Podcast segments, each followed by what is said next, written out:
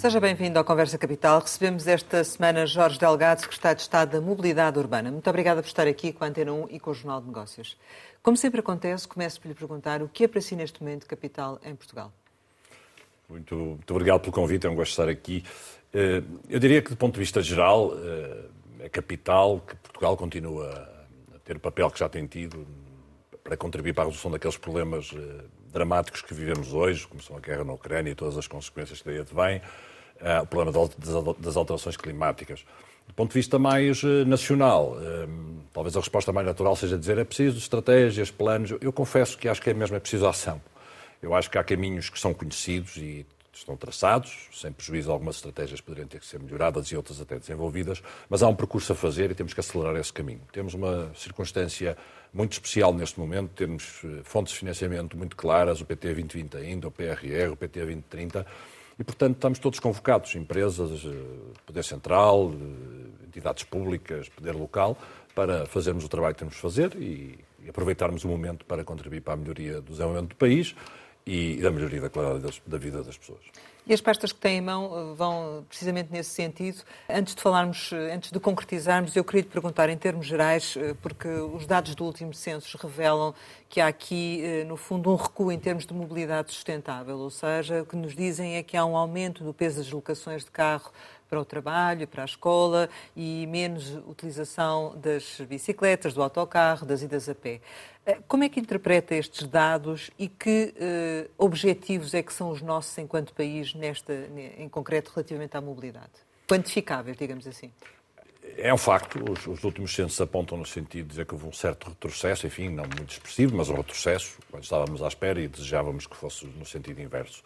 Uh, evidentemente que estes últimos censos têm, podem ter algum enviesamento, resultado de, do período também que, em que foram feitos, uh, os inquéritos que coincidiram com o momento da pandemia, onde muita gente se assustou com o transporte público e, que se desabituou. É muito fácil desabituarmos a utilizar transporte público e tentar e voltarmos à, na minha perspectiva, falsa convicção de que o transporte individual é mais eficaz, mais confortável, uh, que nem sempre o é.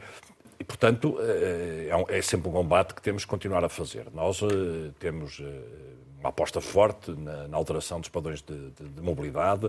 Este problema não é um problema português, é um problema um pouco por todos os países, nomeadamente da Europa. Temos uma aposta forte no desenvolvimento de um conjunto de ideias para transformar esses padrões.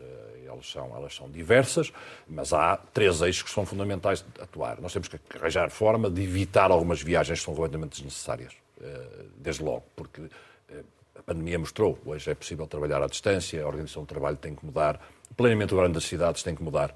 A famosa cidade dos 15 minutos tem que ser uma realidade cada vez mais, eh, mais nossa. Não faz sentido que todos tenhamos que ir para o mesmo ponto às compras ou para o mesmo ponto procurar um determinado serviço. Mas depois há um, vetor fundamental que é a mudança do modo como nos movemos. E o transporte público vai ter que ser, digamos, a espinha dorsal deste sistema. Não é? Para que a mudança ocorra é preciso que ela tenha qualidade. Que os transportes sejam regulares, sejam pontuais, tenham qualidade, conforto, segurança.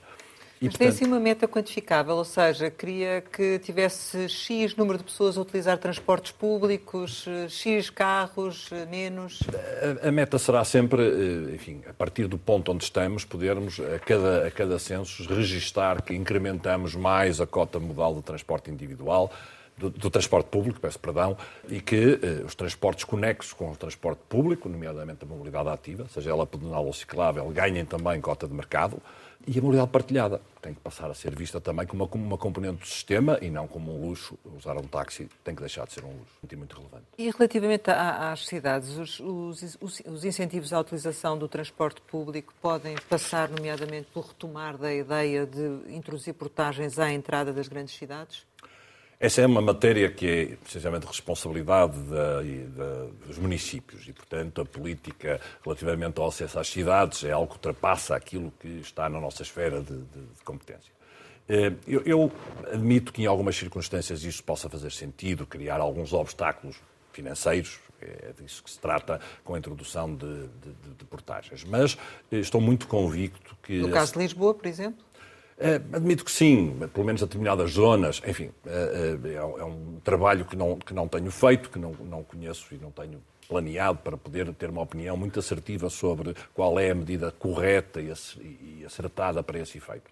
Mas, porque, como dizia, acho que as coisas devem ser essencialmente feitas pela positiva. Eu acredito muito que, a partir do momento que a gente consiga, isto demora tempo, consiga criar boas redes de transporte, nomeadamente, por exemplo, em Lisboa ou no Porto, criar boas redes de transporte, transmitindo às pessoas a ideia de que é possível fazer a viagem que precisa. Se se fizer esse trabalho, não é necessário. Exatamente. Eu acho que naturalmente, naturalmente as pessoas poderão perceber e, e, e aderir a, a, uma nova modalidade de transporte. Nós, nas, nas duas áreas metropolitanas, com, com, todo o investimento que estamos a fazer, e já em curso e, e a começar, estamos a falar de mais de 1.700 eh, eh, milhões de euros.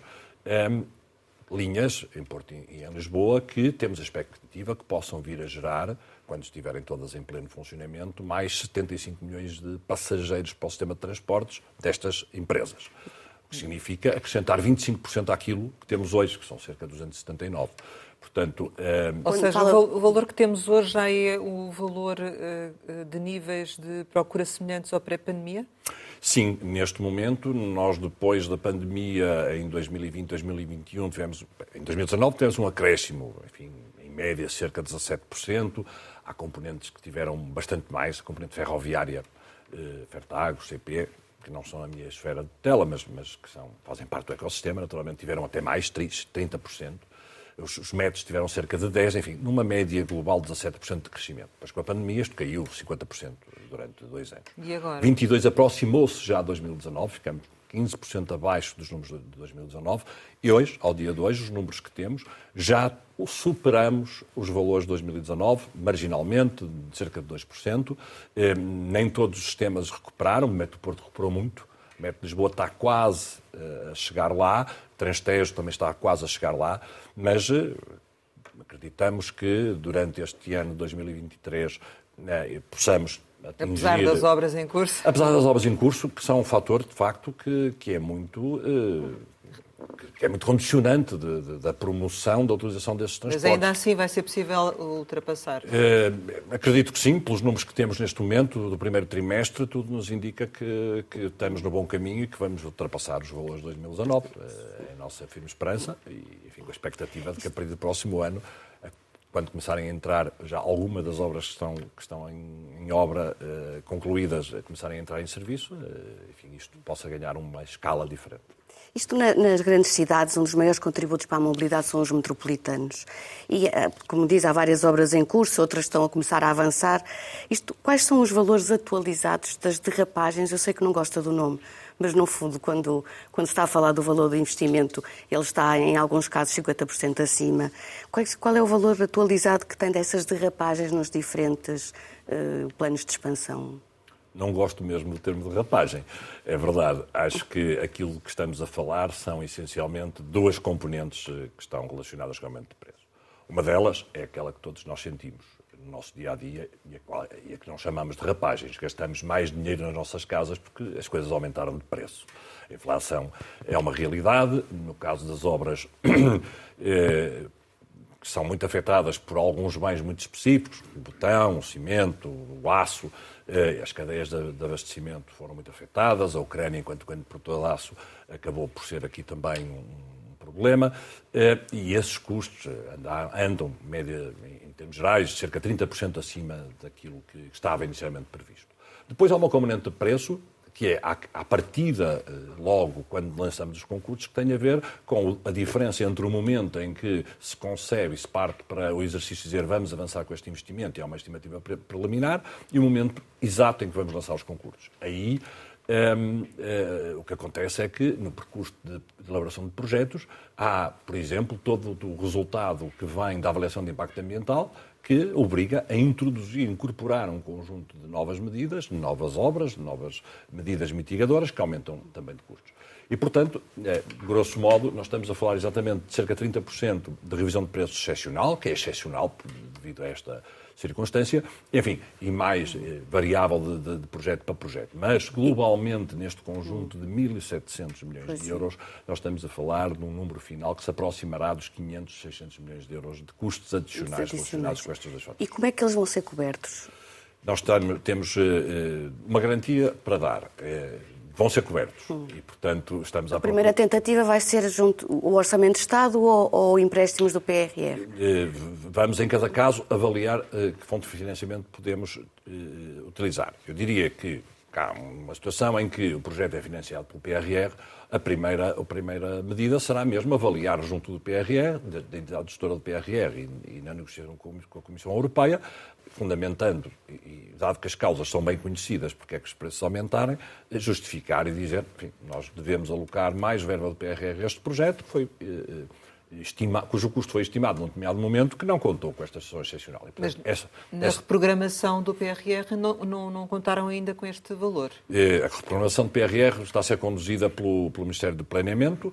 Eh, eu não sei ainda o resultado final dessa negociação, mas é um fator que foi colocado em cima da mesa. Vamos ver que resultado é que, é que teremos dessa negociação e dessa aprovação da reprogramação por parte da Comissão Europeia. Estou em crer que, pelo menos, uma parte deste, destes custos serão reconhecidos.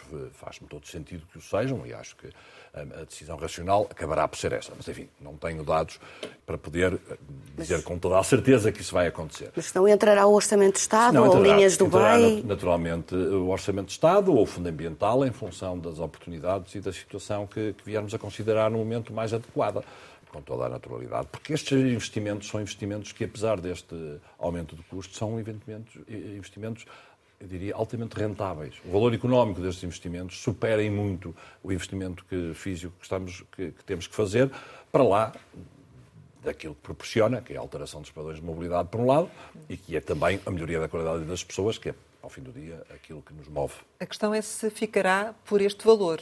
Eh, este, eh, estes dois fatores que eu aqui apontei são dois fatores que estão eh, muito bem identificados.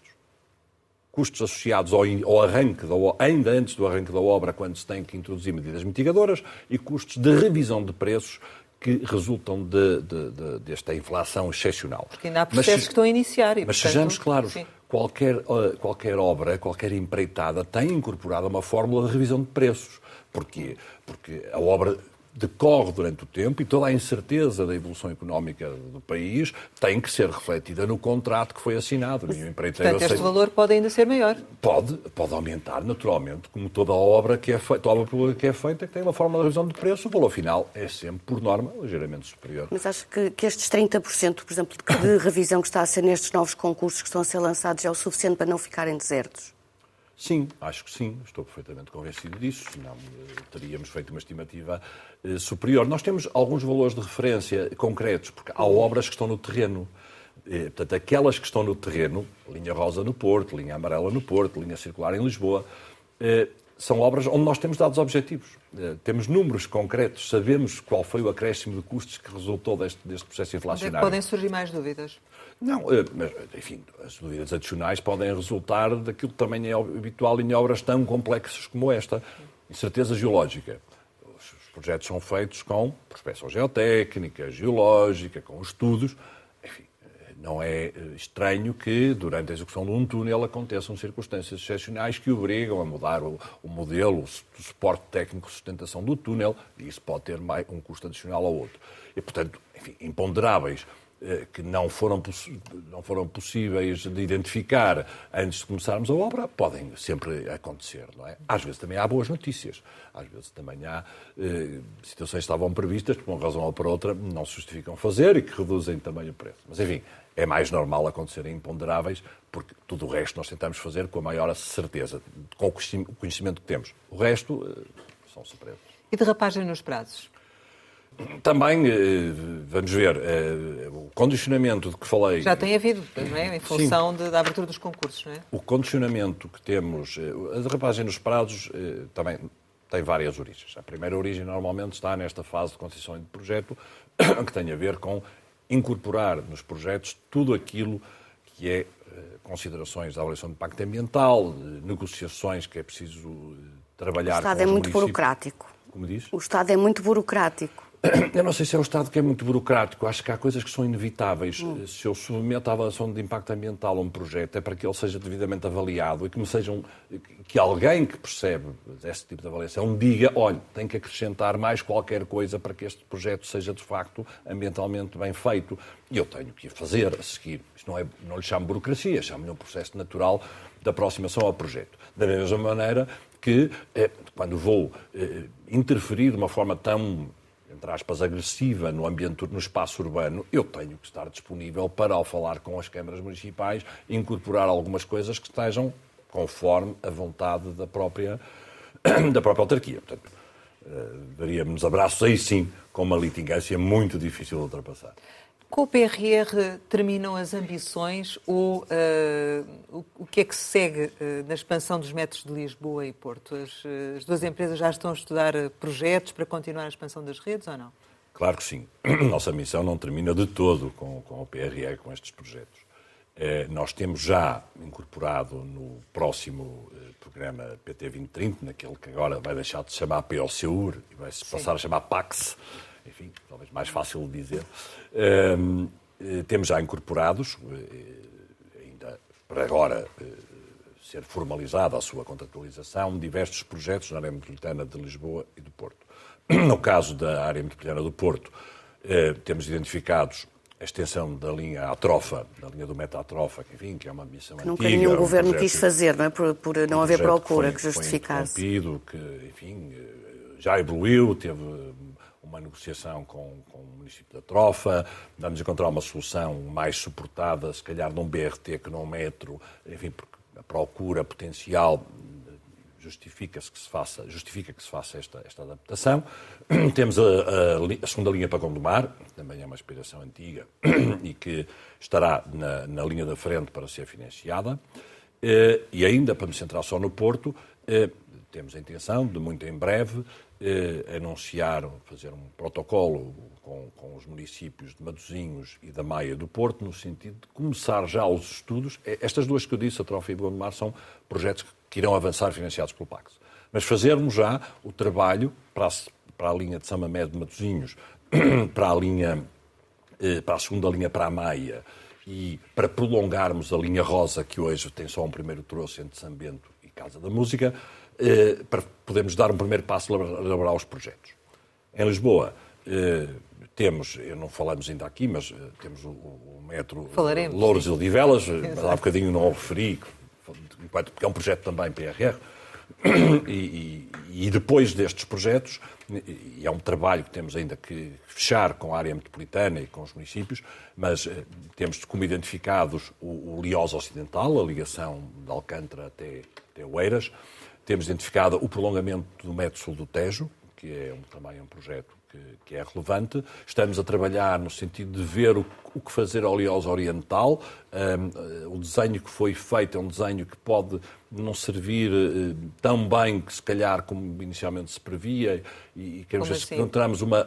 Enfim, pelo, pelo, seu desenho urbano, pela forma como vai... Eh, como, como vai uh, o espaço que vai utilizar para percorrer, para, para fazer as ligações e quando existe uma alternativa paralela que pode ser melhorada, que é a ligação ferroviária. A ligação ferroviária que vai até o Oriente e que vem desde a margem sul, tem hoje um estrangulamento muito grande ehm, ali na zona de Braço Prata, que, onde, onde o Ministério das Infraestruturas tem planeado fazer a quadruplicação dessas linhas, portanto, permitindo aumentar de forma expressiva o número de comboios que podem ali circular. E, portanto, aproveitarmos essa linha para fazer, eh, digamos, a ligação e podermos melhorar e, e, construir um espaço envolvente à linha que seja mais atrativo, que seja mais fácil de utilizar, substituindo eventualmente o Lias Oriental. Mas isto não é uma decisão tomada, eh, só para referir que é um, um, terceiro projeto que está em cima da mesa eh, avaliar. Há também um outro projeto muito relevante que, que, que, vamos começar a olhar para ele, ele já, já, já foi pensado, já não há uma ideia que tenhamos tido agora, eh, mas que ainda não deu os passos suficientes e que queremos começar a trabalhar também no sentido de, de o materializar, que é a extensão da linha verde de Telheiras até Benfica, ligando à linha azul e, portanto, criando ali uma redundância e uma interligação nova, eh, que também nos parece ser muito importante. Eh, do Pax, aquilo que já temos, eh, que são cerca de são investimentos quase a atingir os 900 milhões de euros, estamos a falar da Trofa, Gondomar, Liós Ocidental, Método Sul do Tejo. Os outros projetos que referi, eh, queremos identificá-los, defini-los e, eventualmente, começar a eh, trabalhar numa solução, numa, num, na definição de um plano de financiamento para esses projetos e verificar como é que a gente consegue, num período a definir, se 10 anos, não sei, um, materializar estes projetos que são estruturais e que vêm completar o ramalhete de tudo aquilo que já fizemos e do que já vamos, de certeza, fazer. Uh, e, enfim, negociando com o Ministério das Finanças e sempre à espreita de próximas fontes de financiamento que possam surgir, mais importante de tudo é, desde logo, termos os projetos, as ideias consolidadas. Temos as ideias consolidadas, os projetos feitos, não ficamos naquela situação de, de repente, aparecer uma fonte de financiamento e não temos um projeto para avançar. Mas o metro de Lisboa já está a trabalhar em termos de, de metro subterrâneo, além desse prolongamento da linha verde, em novas linhas ou em novas uh, expansões de rede? Uh, Bem, o metro de Lisboa, neste momento, uh, o trabalho que tem desenvolvido em colaboração com as autarquias é, essencialmente, trabalhar no desenho do Liosa Ocidental. Hum. Esse é o projeto, eh, que tem, enfim, para lá de tudo aquilo que tem feito. Linha Vermelha, eh, Louros Odivelas, enfim, tem estado debaixo de muita linha circular em construção, tem, tem estado debaixo de uma pressão muito grande de trabalho e, enfim, como não temos neste momento imediato eh, financiamento para outros projetos, tem estado a trabalhar naqueles que já sabemos que tem, nomeadamente o Liós Ocidental. Mas irá partir do momento em que começamos a ter esta visão e queremos trabalhar num desenho daquilo que vai ser o para lá do PAX, não é? O para lá do financiamento do PAX e à procura de fontes de financiamento para o efeito, irá começar a trabalhar, por exemplo, esta ligação Telheiras-Benfica, que é uma, uma, uma ligação uh, fundamental. E está confortável com as opções que foram tomadas em, para minimizar os impactos das obras em curso, nomeadamente na, nas obras da linha circular, com encerramento de Telheiras e Campo Grande e Cidade Universitária, porque as queixas do, dos utentes são, são constantes? Evidentemente, são, são constantes e, e, e não posso deixar reconhecer, com, com, com, alguma razão, naturalmente, porque veem a sua vida perturbada, veem os tempos de, para chegarem aos seus destinos muito amplificados e, portanto, uma perturbação que é, que é toda indesejável. A questão é as alternativas que não existem, não é? Muito bem. Mas a, a questão é esta. Um, o metro de, de, Lisboa é um instrumento de transporte de elevadíssima capacidade. Um, transporta mil pessoas cada vez. Uh, a linha verde, com composições de seis carruagens, mil pessoas cada vez, de quatro em quatro minutos.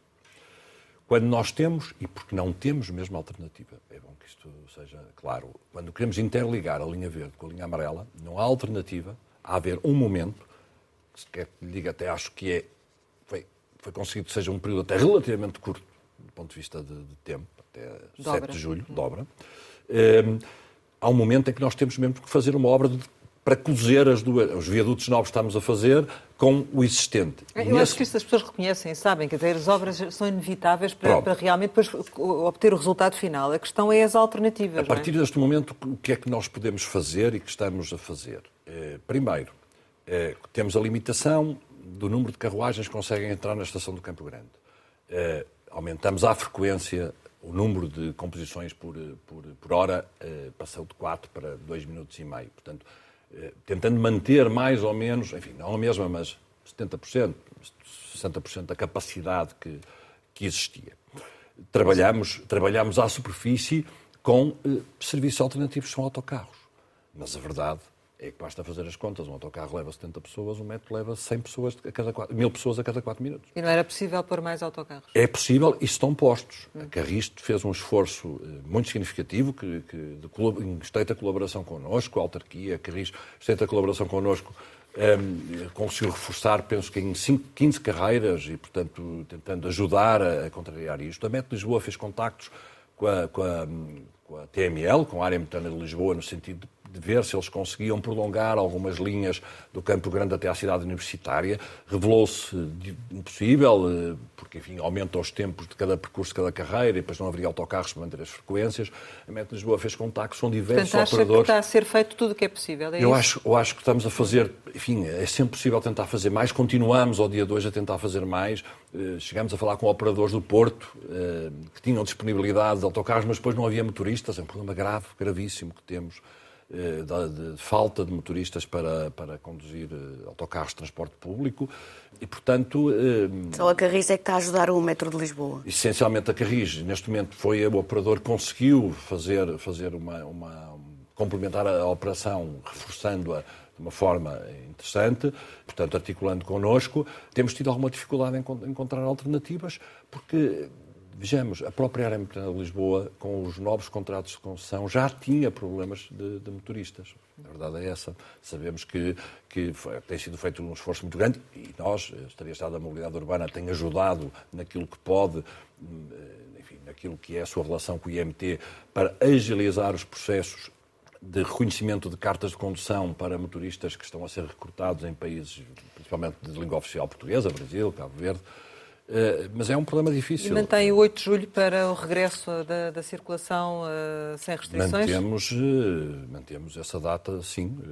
neste momento não temos nenhuma boa razão para achar que ela não vai ser cumprida. Como imaginam, é um, é um, um, um assunto que sobre o qual estamos a acompanhar muito de perto, e a MET Lisboa em contacto permanente com quem está a executar a intervenção no sentido de garantir isso.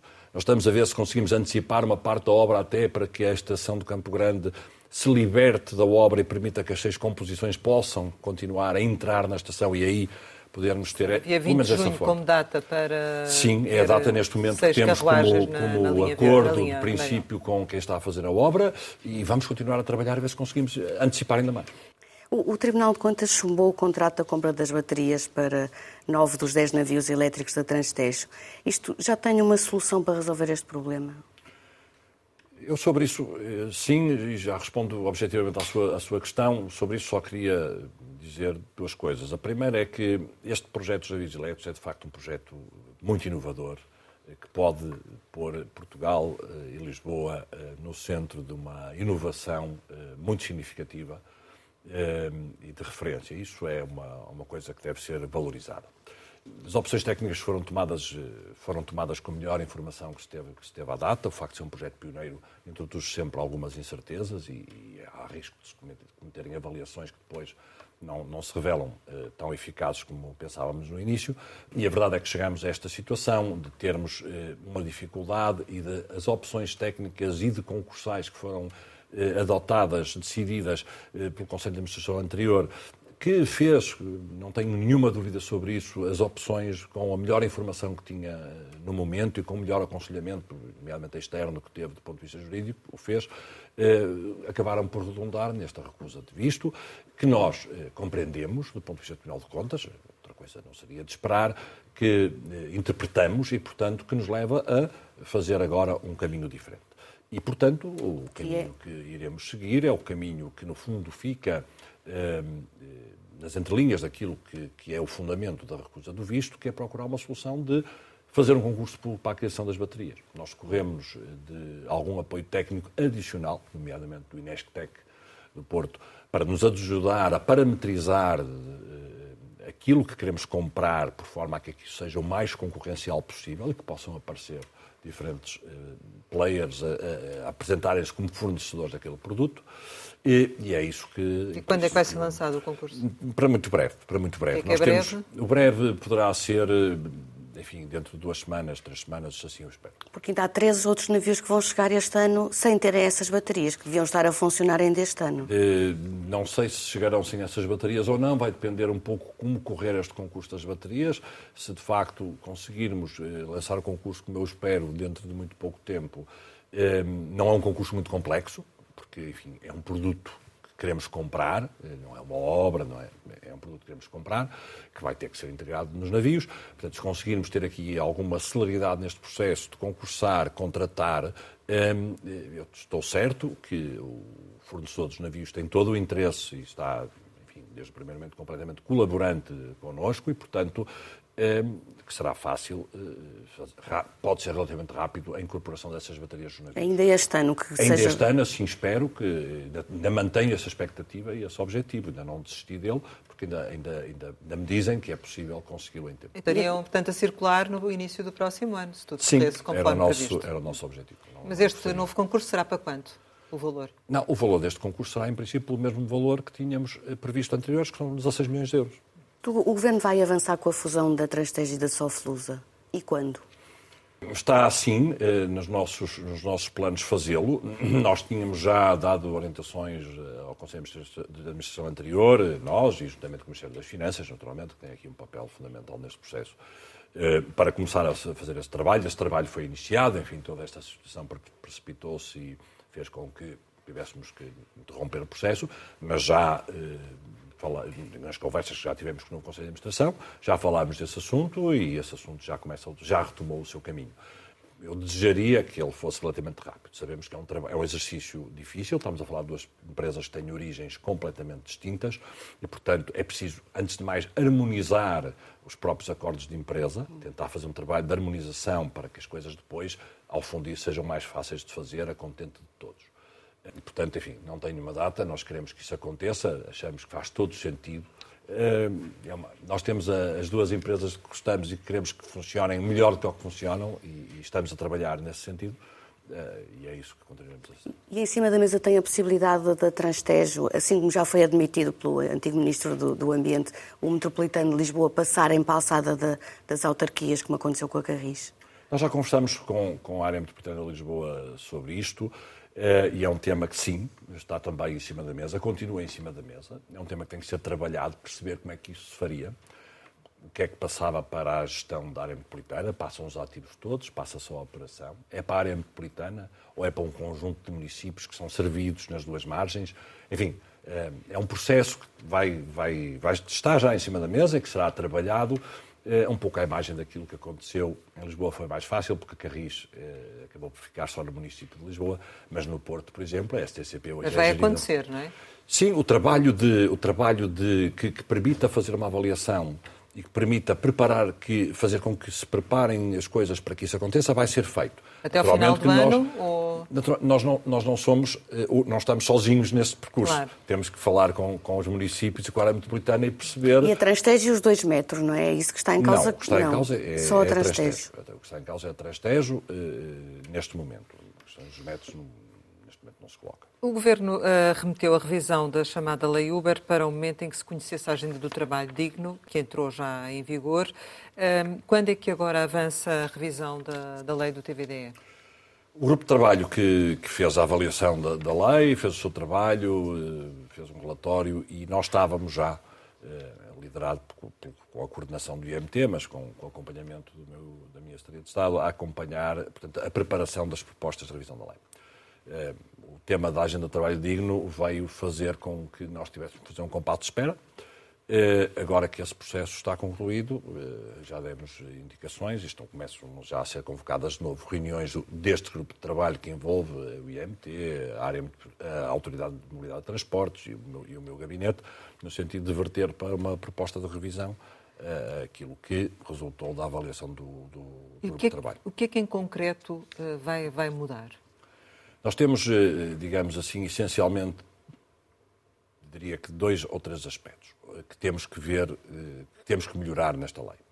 O primeiro aspecto é um aspecto relacionado com a fiscalização das condições de, de, de operação, as regras para acesso à profissão, enfim, há um conjunto de temas que estão identificados como requerendo análise e que podem ter consequências, como consequência direta, uma alteração da lei. Depois temos uma questão que nos preocupa muito, que é o modelo de negócio e a, medida em que isso, isto entronca com a questão do trabalho digno, em que medida é que isto desprotege quem trabalha neste setor.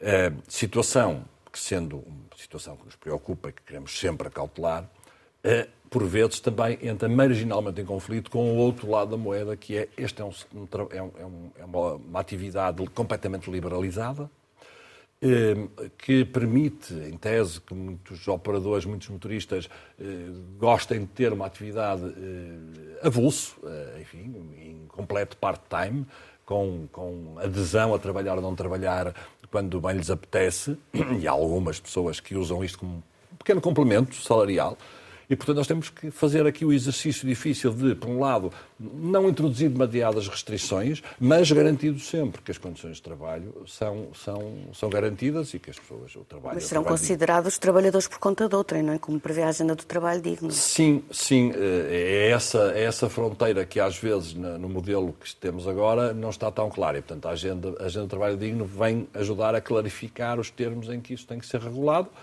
que. Mas quer-me dar um exemplo em concreto do que é que vai melhorar em termos de fiscalização? Eu, eu eventualmente, mais do que até que a fiscalização, a fiscalização é um ato. Eh, é o acesso. Administrativo, hum. exatamente. Portanto, é verificar se cumpre com a lei. Bom, isso não, não há. O que podemos fazer é fazer mais fiscalização ou menos fiscalização. Agora, as condições de acesso à atividade, eh, os requisitos, eh, os períodos de, de, de, de entrega de, informação, validação de informação. A própria forma como são fixados os preços, é possível intervir aí? Porque isso é das é... questões que têm havido mais dúvidas do pois, regulador, não é? Exato. A questão aí é assim, como digo, isto é uma atividade que não é. Isto não, TVD não é transporte público. Táxi é transporte público. TVD não é transporte público. Portanto, é uma, uma atividade liberalizada que, à partida, tem uh, capacidade de fixar os preços. Uh, agora, a parte da fixação dos preços que nos preocupa a nós, enquanto Estaria-se da Mobilidade Urbana e, e a Agenda de Trabalho Digno, é e estes preços são preços que chegam a quem trabalha, a quem é o motorista do táxi, um, e são um valor justo para o trabalho que é, que é desempenhado, para o número de quilómetros que são feitos. Mas o... podem ser definidos patamares mínimos, por exemplo? Eventualmente, eventualmente. Acho que pode ser uma, pode ser uma, uma situação, é uma situação claramente a avaliar, dizer, enfim, não pode, nenhuma viagem pode ser abaixo do custo X por quilómetro, enfim. Mas estamos numa fase de trabalho ainda exploratório. Eu nem sequer quero estar aqui a condicionar muito o trabalho do, do grupo de trabalho, passa a redundância. Mas este ano isto fica fechado, a revisão sim, da lei do TVD. Temos que ter essa capacidade, acho que... E por via de, deste novo, da forma de transporte TVDE, uh, eh, tem noção de, da redução do, do, do, número de táxis em Lisboa e do Porto? Uh, eu não creio que haja redução do número de táxis, não? não creio que haja. Os números que tenho não são nesse sentido, nem as associações de táxis alguma vez manifestaram preocupação com isso. Uh, e, portanto, não, não creio que haja esse impacto. O, o mercado teve um, passou o mercado do TVDE e o transporte público de táxis passou um momento de muito baixa procura com a pandemia, mas acho que neste momento recuperou de uma forma clara e, portanto, os números de procura, quer táxis, TVDE, estão, estão dentro das, das expectativas do setor. E, e, para o cidadão em geral, como é que vai evoluir os incentivos que são hoje dados à compra do carro elétrico? hoje já são, eh, ficam gastos pouco tempo depois de serem eh, postos cá fora. É uma medida que tendencialmente para acabar, para aumentar este valor? Este, o incentivo à aquisição de carro elétrico teve, teve, um papel fundamental no início de todo este processo. De facto, eh, a incerteza sobre a compra era muito grande, as pessoas não aderiam e, portanto, ter um incentivo ajudava a tomada de decisão. E isso foi, foi, foi verdade. O que nós verificamos hoje é que nós mantemos o incentivo nos últimos dois anos e o número de venda de carros elétricos disparou, o que significa que a opção de compra não está completamente uh, ligada ao incentivo. Ou seja, evidentemente. Acha mesmo isso? Acho, acho porque o número, de, o número de vendas é muito superior ao número de incentivos. Portanto, se eu continuo a comprar sabendo que se calhar não vou ter incentivos, significa que a minha opção é uma opção que já me demonstra, a mim, que vou comprar o, o, o veículo elétrico, que é, que, que é vantajoso. Portanto, ao isso... preço que eles estão, que é vantajoso. Mas, mas eu não estou a desvalorizar o incentivo. E ele é muito importante e ele vai-se, está-se a manter este ano. Mas este facto eh, faz com que ele, de facto, só seja útil para um conjunto relativamente reduzido quando comparado com o universo de compradores de carros elétricos. E, portanto, nós, se calhar, temos que evoluir para um tipo de incentivo à mobilidade elétrica que seja um pouco diferente, que seja mais universal, atuando onde? Ao nível daquilo que é o custo da operação do carro, da energia do carro. E, portanto, tentar fazer com que o custo de carregar o carro elétrico ainda possa baixar mais e, portanto, ficar ainda mais, bastante mais barato do que aquele que é o que é o custo de abastecer com combustível fóssil. Mas como é que o Governo podia ter a intervenção aí? É, de várias maneiras. Nós já temos uma intervenção Sim. hoje. A taxa EGME, a taxa que se paga para cobrir os custos da entidade gestora, já, já, é, já, é, já, tem, já é coberta com cerca de 700 mil euros por parte Fundamental. Portanto, podemos ainda reduzir mais essa taxa. E depois há outras taxas que, que estão incorporadas no custo do carregamento que, que podemos uh, trabalhar. Há soluções inclusive, eh, enfim, nós temos agora que trabalhá-la, temos que pedir também à consultoria o apoio de, da própria entidade reguladora, da ERSE, para nos ajudar a planificar isto e, enfim, encontrar uma solução que não seja uma solução tonta, que seja uma solução consolidada, que nos permita eh, que não seja que não, que não a tenhamos que, que reverter. Mas a filosofia é mais essa, é dizer vamos tentar encontrar uma, uma, uma, forma de o incentivo ser mesmo para toda a gente. Mas nesse caso, então, acabaria este incentivo à compra? Eventualmente. Já no próximo orçamento? Eventualmente. Uh, eventualmente, sim. Admitimos que sim. Admitimos que sim. Nós este ano, como digo, uh, estamos a manter, mas já, uh, o próprio Ministro já, não, já, já, já anunciou isto, que, enfim, estamos a, a revisitar o assunto para ver uma forma mais eficiente. A, taxa de crescimento de da compra de veículos elétricos é de tal ordem, mês de março, eh, comparado com o mês de março do ano passado, foram mais 88%. Nós não temos capacidade de acompanhar este crescimento com incentivo à, à aquisição, como é evidente. E é? postos de carregamento? Postos de carregamento, sim. Tem que aumentar? Tem que aumentar, claro está. E quanto é que tem que aumentar e para quanto? Há, há um aspecto muito interessante dos postos de carregamento que temos de ter presente a atividade de gestão dos postos de carregamento é uma atividade liberalizada. E, portanto, nós temos muitos operadores interessados em investir nessa área. Mas nos grandes centros urbanos, não é? Fundamentalmente nos grandes centros urbanos, é verdade, também é onde, é, onde há mais necessidades. No resto, nós temos 308 municípios, todos têm postos de carregamento. É? Nós somos o quarto país europeu com mais postos de carregamento por cada uh, 100 km de estrada. Portanto, nós estamos. Claro que há sítios que temos que ainda onde temos de intervir com incentivos do Estado, e cá estamos para isso. Mas se há interesse, tem alguma meta até ao final do ano, ultrapassando esses bloqueios? Nós temos, nós temos eh, por comparação, nós durante 2022 instalamos cerca de 30 postos de carregamento por semana. Eh, eu acho que 2023 gostaria de ultrapassar essa meta, enfim, fossem 40 ou 50 postos. Eh, Nos centros urbanos, ou em termos enfim, gerais, em, todo, em termos gerais, no país em termos gerais. Só para concluirmos, relativamente a uma outra matéria que, que, muitas vezes, eh, enfim, perturba também a mobilidade, tem a ver com a circulação das trotinetes. Podemos chegar aqui ao ponto uma, do, do, idêntico ao que aconteceu em Paris, ter aqui um referente por causa do que se passa ou não? Tudo, tudo é possível. A minha visão sobre essa matéria, é, confesso que pode ser até um bocadinho controversa, no sentido em que eu percebo bem que que, enfim, a forma como olhamos para a utilização das trotinetes, como elas são de facto utilizadas, é muitas vezes claramente imprópria. E as cidades têm que se preocupar com isso, no sentido de proteger os seus cidadãos e proteger os próprios utilizadores das trotinetes. A verdade é essa. Agora, qual é o caminho, qual é a solução? Eh, as cidades têm instrumentos para regular. Eh, não é preciso inventar nenhuma roda para regular isto. Basta conter, por um lado, o número de trotinetes. Como é que isso se faz? Obrigando a só parquem em sítios próprios. Imagine que cada rua tinha dois lugares de estacionamento que eram transformados em lugares para trotinetes. Pronto. Eram ali que podiam estar. Com a trotinete fora, é pegada e é retirada. E, e, enfim, Portanto, elas então começavam... isso é para onde temos de avançar? As cidades terão que tomar essas decisões. E se calhar multar os podemos... condutores de trotinetes como se multa outras. A circulação na via, via pública é possível ser regulada. Eu não posso fazer o que quero na via pública. Portanto, a trotinete... Mas não será necessário alterar a legislação, então? Uh, eu admito que possa haver ajustes que tenham que ser feitos uh, uh, do contexto da, da, da, da condução de trotinetes na, na via pública. Mas deixe-me dizer também o seguinte. Eu, por exemplo, vejo muitas vezes um comentário agressivo com os trotinetes, dizendo, ah, param em cima do passeio, é uma coisa incrível. Eu convido a vir comigo dar uma volta a Lisboa e ver quantos carros estão em cima dos passeios. Ninguém se queixa, ninguém fala disso. A gente convive muito bem com, com o carro a poder fazer tudo, a ser agressivo na condução, andar com pressa, a pressionar uma trotinete que vai ali ou uma bicicleta e achamos isso, enfim, não achamos normal, mas não nos questionamos. O carro é o rei e pode, de facto, ter um conjunto de liberdades. Pode estacionar em cima do passeio, como eu digo. Eu, se for com um carrinho de bebê pelo passeio e tiver lá uma trotinete, eu pego na trotinete, tiro e passo. Se tiver um carro, não passo.